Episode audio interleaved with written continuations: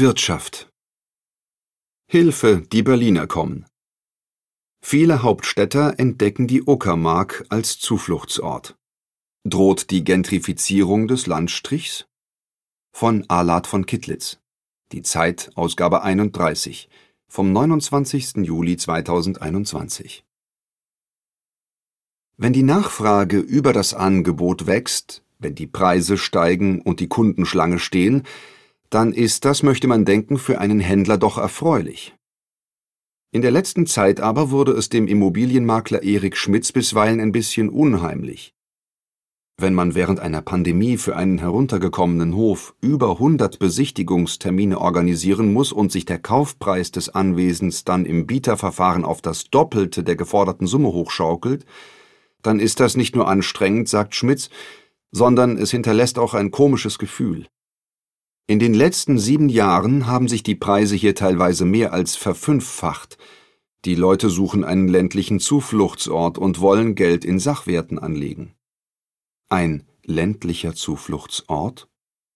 Wo genau? In der Uckermark, einer Endmoränenlandschaft im Nordosten Brandenburgs, in der Schmitz einen großen Teil seines Geschäfts macht und um die es in diesem Text gehen wird, weil die Sehnsucht nach dieser Gegend offenbar dermaßen grassiert, dass es einigenorts schon zu sozialen Spannungen gekommen sein soll. In Großfredenwalde etwa, wo im vergangenen Sommer Schilder an den Bäumen hingen, Berliner haut ab. Oder in Gerswalde, wo Ausflügler aus der Hauptstadt die Dorfbewohner bisweilen über den Gartenzaun anquatschten, ob ihr Haus nicht vielleicht zu kaufen sei, die kamen, beschreibt es die Gerswalder Pfarrerin Heidi Enseleit, manchmal auch einfach aufs Grundstück gelaufen, grußlos und taxierten dann Haus und Garten mit diesem Käuferblick, der uns in den neuen Bundesländern, glaube ich, eher fremd ist. Kann ich Ihnen helfen? hat mein Mann gefragt. Nein, nein, haben die geantwortet, wir schauen nur. Zuletzt waren die Spannungen am deutlichsten spürbar in Lindenhagen. Da gab es im April einen Streit im Dorf, der es bis in die lokale Zeitung schaffte, den Nordkurier. Es klagte eine Dorfbewohnerin über eine neue Luxusferienimmobilie im Dorf. Das Haus werde für 240 Euro pro Nacht vermietet. Eine Woche in dem Haus koste somit fast so viel wie ein zweiwöchiger Familienurlaub all-inclusive im Süden, stand in dem Bericht.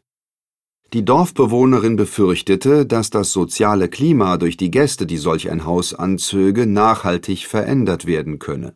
Luxussanierungen trügen erfahrungsgemäß außerdem zu Preissteigerungen in der Nachbarschaft bei. Setzte sich dieser Trend fort, bleibe für einheimische Normal- und Geringverdiener bald nur noch die Platte. Verdrängung da wissen alle schnell Bescheid, und so wurde auch in dem Artikel endlich jenes Gespenst beim Namen genannt, vor dem sich nun offenbar auch die Uckermark fürchten muss Gentrifizierung. Die Uckermark ist ein Landstrich, der historisch immer eher arm und eher nebensächlich gewesen ist. Dafür allerdings sehr, sehr schön. Sanfte Hügel, viele klare Seen, große Wälder, weite Felder, sehr wenige Menschen.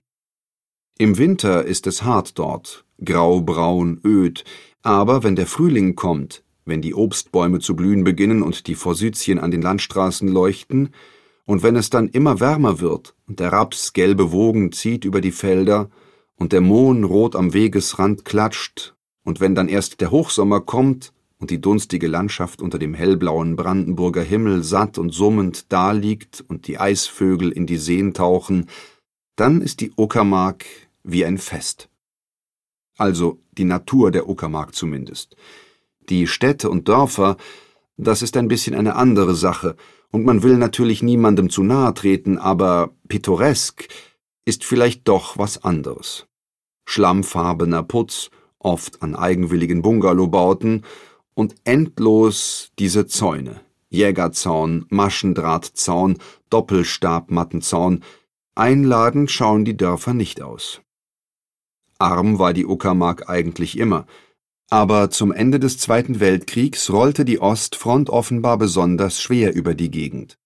Von Schwedt, der größten Stadt der Uckermark, heißt es, dass dort vor dem Krieg 10.000, nach dem Krieg noch 400 Menschen lebten Nach Kriegsende zogen neben den strukturbestimmenden, jetzt enteigneten Großgrundbesitzern offenbar noch so viele weitere Menschen in den Westen, dass die Uckermark selbst für Uckermärker Verhältnisse entvölkert war.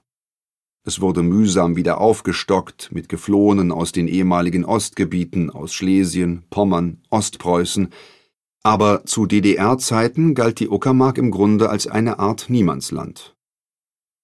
Arm, schön, menschenleer, die derzeit bedeutungsschwerste Eigenschaft der Uckermark fehlt noch, nah an Berlin.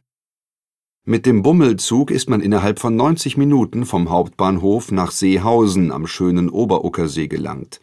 Und das ist es halt. In den vergangenen zehn Jahren hat sich in Berlin ja sehr viel getan. Die Stadt wurde immer voller, immer internationaler, immer teurer. Laut dem Portal Immowelt liegt die monatliche Belastung durch die Gesamtmiete bei Berlinern ohne Berufsabschluss bei 49 Prozent, mit Berufsabschluss bei 42 Prozent. Allein den Akademikern gelingt es, um das angeratene maximale Drittel des Einkommens herumzumieten. 2019 flohen fast 13.000 Einwohner Berlins nach Brandenburg, ein Auszugsrekord. Aber auch wer sich die teure Stadt weiter leisten konnte, das zunehmende Gedränge und den Stau und die Touristenmassen aber nicht mehr ständig um sich haben wollte, begann sich nach einem Wochenendhaus im Grünen umzuschauen, zum Beispiel in der schönen Uckermark, wo der Quadratmeterpreis von Kaufimmobilien laut Postbank Wohnatlas im Jahr 2019 um 48 Prozent stieg. Und damit mehr als irgendwo sonst in Deutschland in dem Jahr. Wenn es in dieser Uckermark nun also wirklich ein Gentrifizierungsproblem geben sollte, wie kam es dann dazu? Wann und womit fing das alles an? Wenn man sich zu diesen Fragen umhört, fallen in der Regel zwei Namen. Johanna Michel und Lola Randl. Beide kamen aus Berlin in die Uckermark und mit ihnen, so die Theorie, kam die Veränderung. Johanna Michel ist eine Designprofessorin, die gemeinsam mit ihrem Mann vor zwölf Jahren 2009 ein Grundstück bei Pinnow erwarb, auf das die beiden das vom Architekten Thomas Kröger entworfene Schwarze Haus bauen ließen. Einen dunklen, langgezogenen, scheunenartigen Bau, halb naheliegend, halb fremd in der Landschaft und dermaßen gelungen, dass er in der Folge mit Architekturpreisen geradezu überhäuft wurde. Und dieses Wundergebäude nun konnte man als Ferienhaus mieten. Anfangs erinnert sich Michel für 120 Euro pro Nacht, und ihre Berliner Freunde meinten zu ihr, sie spinne, so viel zahle doch niemand für ein Haus im Nirgendwo. Es kamen dann aber doch Design-Afficionados und Meinungsmacher und entdeckten, wie schön die Uckermark ist, und mittlerweile ist das Schwarze auch das immer ausgebuchte Haus, und es kostet für eine Nacht längst 240 Euro, und niemand zuckt deshalb mit der Wimper. Dass das neue Ferienhaus in Lindenhagen, um das es in der eingangs erwähnten Lokalzeitung ging, genauso viel kostet, ist insofern kein Zufall, als es sozusagen der zweite Schlag von Johanna Michel, Dirk Preuß und Thomas Kröger ist. Diesmal haben sie einen ursprünglich unscheinbaren Bau aus den 50er Jahren saniert und umgebaut. Herausgekommen ist etwas leise spektakulär anmutendes. Ein Haus, das erst auf den zweiten Blick als Werk eines Stararchitekten erkennbar wird. Und in diesem Haus sitzt Johanna Michel, blond, bunte Bomberjacke an einem verregneten Nachmittag in diesem kalten Frühling und ist immer noch aufgebracht über den Artikel im Nordkurier.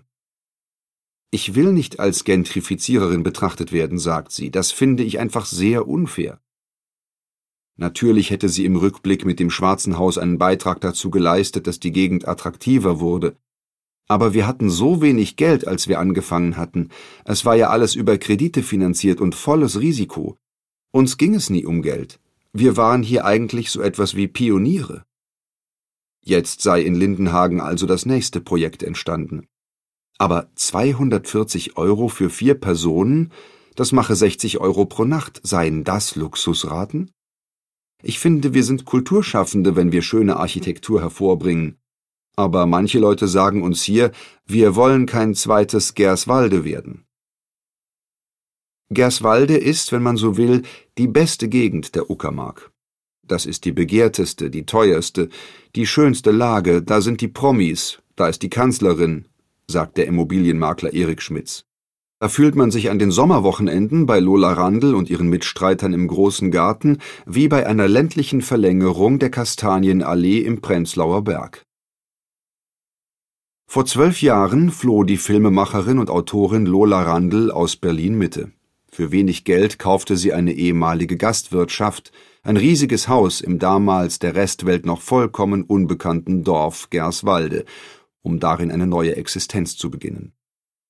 Diese Entscheidung sollte sich für das Dorf als folgenschwer herausstellen, denn Randl, Jahrgang 1980, sehr wache, lustige Augen, ist wohl das, was man als Hans Dampf bezeichnet, ein Mensch, der ständig neue Projekte andenkt und, das ist entscheidend, auch einige davon umsetzt. Brandl machte also nicht bloß fürs Fernsehen Dokumentationsserien über das ebenso handfeste wie romantische Landleben exzentrischer Uckermärker, sondern sie eröffnete auch ein Café in Gerswalde, das durch seltsame Lenkungen des Schicksals und Randls genialischen Instinkt bald von ein paar Japanerinnen betrieben wurde, was so richtig keiner fassen konnte.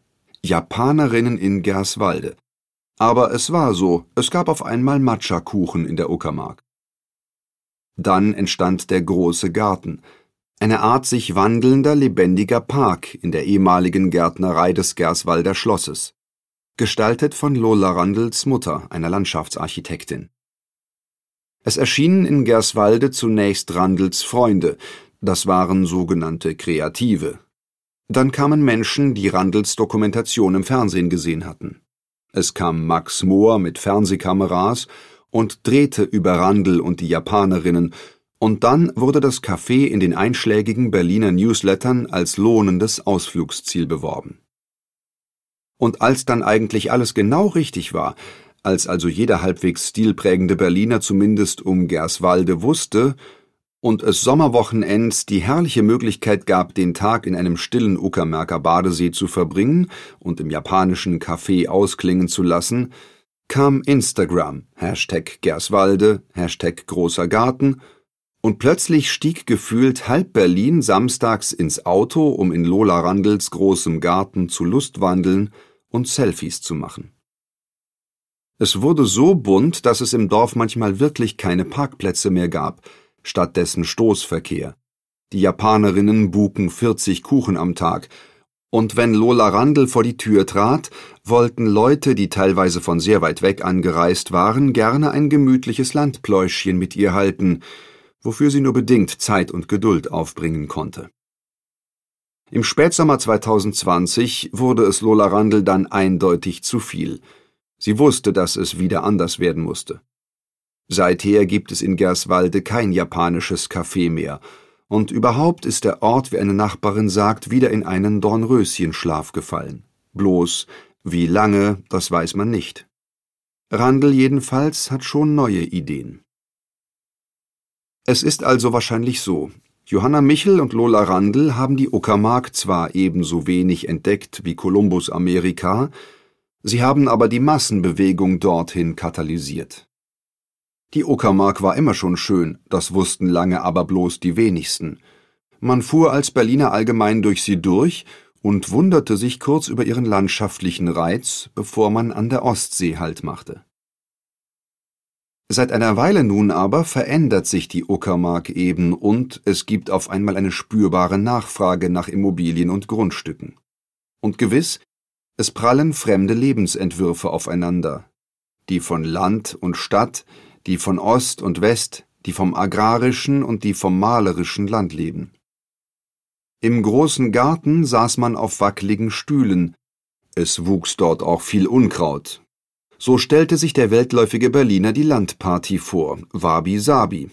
Die Dorfbewohner unterdessen fanden das, wie ein alteingesessener Gerswalder wundervoll sagt, ein bisschen primitiv. Aber ist all das richtig zusammengefasst unter dem Begriff Gentrifizierung? Die Uckermark ist zunächst einmal ja kein Bezirk einer Großstadt, sondern ein historischer Landstrich, nach allgemeinem Verständnis bestehend aus drei Landkreisen Barnim, Oberhavel, Uckermark. Und der Landkreis Uckermark allein hat eine Fläche von etwa 3000 Quadratkilometern, das ist zehnmal die Fläche Münchens, und zählt, Achtung, zu den am wenigsten bevölkerten Landkreisen in Deutschland. Einwohnerzahl 1993 163.000. 2020 119.000. Es ist in der Uckermark sehr lange sehr wenig los gewesen. Wer fort konnte, machte sich davon. Die meisten Dörfer liegen mit Verlaub wochentags oder Winterwochenends wie tot. Ist es eine sehr böse Ansicht, zu behaupten, dass alle Bewegung der Uckermark als Segen gelten sollte?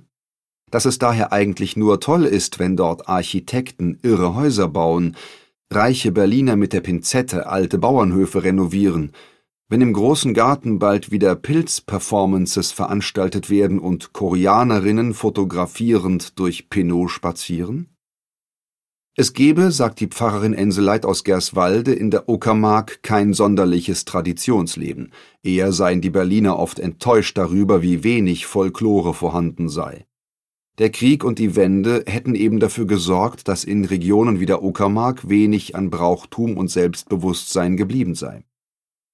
Gentrifizierung bedeutet eigentlich doch immer die Verdrängung einer alteingesessenen Bevölkerung, die eigentlich bleiben möchte, die Auflösung einer gewachsenen Kultur. Wie will man das angesichts der demografischen Entwicklung in der Uckermark behaupten?